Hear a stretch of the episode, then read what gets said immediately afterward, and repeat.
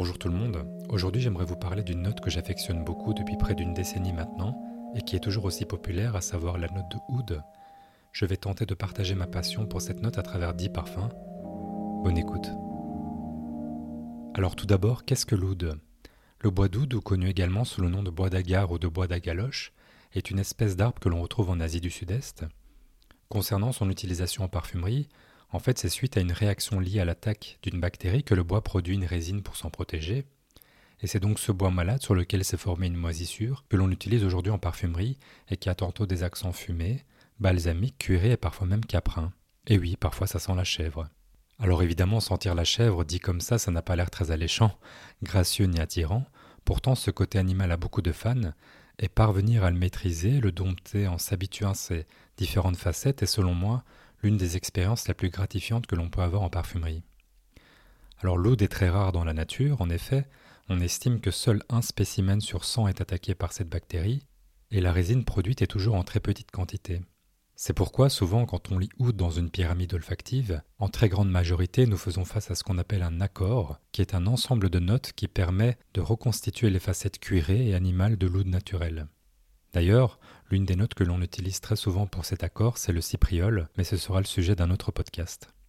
Alors en dixième position, j'aimerais parler d'une récente sortie qui s'appelle Golden Wood par Mise en Cire, qui est une maison qui nous vient tout droit de la Suisse et qui est réputée pour être la maison de parfum personnel du parfumeur Alberto Morillas. Or Golden Wood utilise de l'oud naturel, plus précisément l'oud Asafi qui est obtenu en Asie à la frontière du Bangladesh et de l'Inde. On décrit ces ouds comme étant cuirées, fumées avec de délicates tonalités balsamiques et dénuées de facettes animales, donc c'est surtout très boisé et fumé. Je pense qu'il convient aussi bien aux néophytes qu'aux passionnés aguerris de l'oud. Ensuite, en neuvième position, c'est Eau parfumée au thé noir de Bulgarie. Ici, on est très dans le thé, le tabac et le cuir, et donc ce côté fumé cuiré donne cette impression assez bien faite de l'oud. Dans ce cas-ci, j'ai plus l'impression qu'on a voulu une cologne oud, et je le trouve très plaisant. Je pense qu'il est toujours assez facile à trouver d'ailleurs. Il permettra à ceux qui se lancent dans le monde de l'oud à s'y habituer sans trop brusquer leur portefeuille. J'ai également la version intense qui est du coup plus compliquée à trouver, mais je pense que la version originelle est tout aussi impressionnante en termes de performance. En huitième position, c'est Oud Silk Mood extrait de la maison Francis Kurkdjian. Alors après deux parfums cuirés fumés que je viens de citer, nous avons ici une composition à base de rose et de camomille avec des nuances plus vertes et épicées.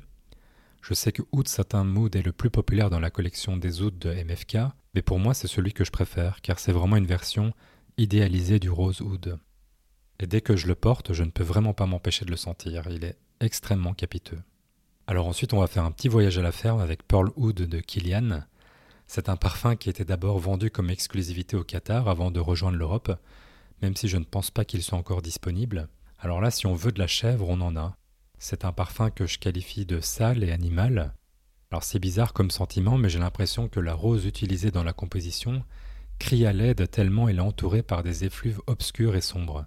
Ce n'est absolument pas une critique sur l'équilibre ni sur la qualité du parfum, car il a été créé par Christian Provenzano, qui est reconnu dans le secteur comme étant l'un des plus grands spécialistes en oud, mais en tout cas moi, je l'adore. En sixième position, c'est Gucci Guilty Oud. Alors c'est l'un de mes designers préférés. Il m'arrive d'avoir des périodes où j'ai tout le temps envie de le porter. C'est d'ailleurs mon second flacon et terminer un flacon lorsqu'on est collectionneur, ce n'est pas chose aisée. Alors selon moi, c'est l'une des meilleures utilisations du cypriol au sein d'une composition qui est très fruitée avec le côté un peu confiture de la rose et de la mûre.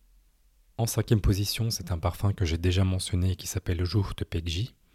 C'est vraiment un parfum qui réveille une sorte de mémoire archaïque tellement il est spirituel. À nouveau, je vous conseille vivement de le tester. Ensuite, c'est au tour de Honek de Bulgarie. Alors c'est un parfum de la collection privée Le Gem. Sur Fragrantica, bizarrement, l'oud n'est pas cité dans la pyramide olfactive. Pourtant, lorsque je l'avais testé en boutique, je m'étais dit que c'était une version cuirée et fumée de l'oud que je trouvais éblouissante.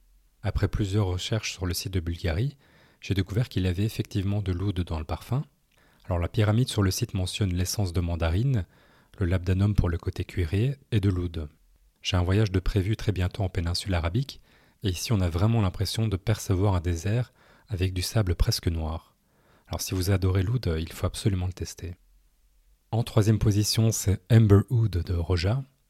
Alors là, il faut un sacré degré de dédication et de dévouement car on est dans une gamme de prix assez importante. Je me souviens l'avoir senti pour la première fois en Turquie car la gamme n'était pas encore disponible en Belgique et je pense encore que c'est l'un des plus beaux parfums à base d'oud que je détiens dans ma collection. Alors c'est puissant mais tout en étant très équilibré. À aucun moment le parfum ne vous agresse. C'est un parfum boisé, animal, floral et fruité.